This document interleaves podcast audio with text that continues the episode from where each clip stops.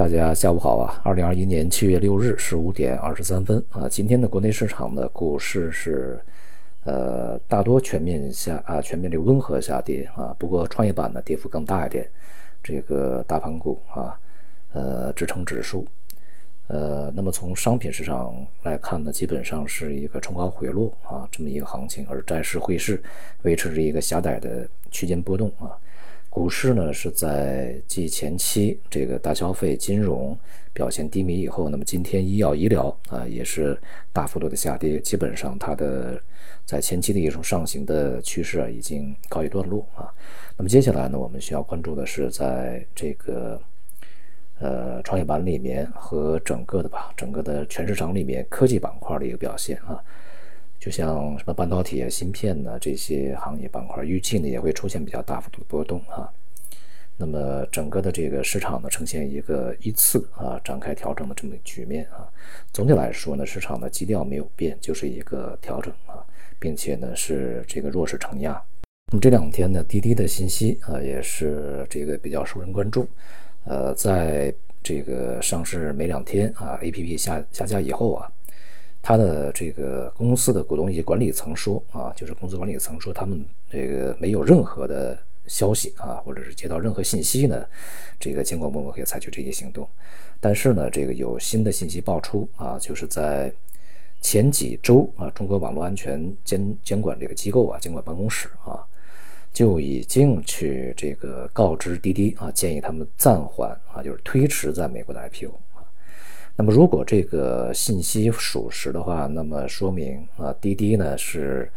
做了一个与这个蚂蚁啊啊大致相同的一种选择，就是尽快的啊抢抢在这个有所行动之前，赶紧去 IPO 啊，以实现这个高额回报吧啊这方面的一种想法啊。但是呢，即便是这个如此啊，如此快的时间就立刻下架 APP 呢，当然对它的股价。呃，形成的影响显而易见了。当然，也对这个资本回报啊，这个 IPO 之前，呃，Pre IPO 啊，IPO 这个这些投资者的呃投资收益呢，影响就会非常之大了。那么再加上呢，这个中证中国证监会啊，在这个昨天讲啊，要坚决防止资本无序扩张，防范少数人啊利用资本市场违违法违规造富啊。呃，这样的一个这个态度呢，也还是非常鲜明的。而且呢，从呃近一年多吧，啊，这个证监部门的相相关的这个监管办法啊来看啊，这个确确实实呢，还是有非常多的呃这个比较行之有效啊，或者是切中要害的一些办法出来。那么在之前呢，中国资本市场呢，确实啊，它存在着一个就是找个概念就开始圈钱啊，圈了钱以后就开始这个造业绩啊，往进装各种各样资产啊，通过资本的这个快速扩张啊，然后就是上市，上完市了以后呢，继续采取这样什么增发呀、啊收购啊、兼并啊，啊来去这个滚雪球一样做大做大自己的市值啊，但是里面的真实的核心的一些这个业务究竟发展如何啊？究竟呢是否会对整个的国民经济？呃，长治久安啊，长期发展有利啊，这个恐怕都是值得商榷的。那么证监会的这样的一个态度呢，我讲，我想啊是非常这个正确的啊。呃，当前金融一盘棋啊，确实也能看出来，呃，一盘棋以后的呃一些非常明显的啊这种实质的监管的改变啊。那么目前呢，就是通过滴滴以及蚂蚁这个。这两个上市，呃，它的案例来看呢，这个在未来哈，不要觉得这个 IPO 以后就万事大吉啊，恐怕呢也对这个在最终啊，就是资本呢，这个在呃强子上市之前，这个 Pre IPO 也好，IPO 也好啊，疯狂进入然后赚大钱、赚快钱，这种想法呢，恐怕也会这个有所压抑啊，呃，这也显示未来啊，呃，这么去做，呃，未必就是。永远安全的啊，就是这种 IPO 啊，它未必就是这个上市以后就安全啊，上市以后就能够拿钱，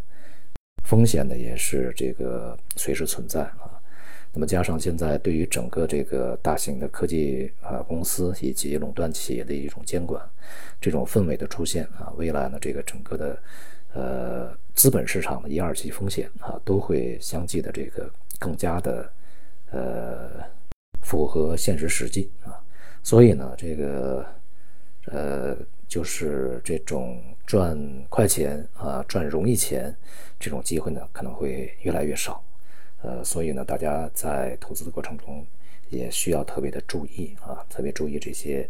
企业行业它的在未来的发展啊，以及监管政策的一些变化。实实在在的一些做实业的企业啊，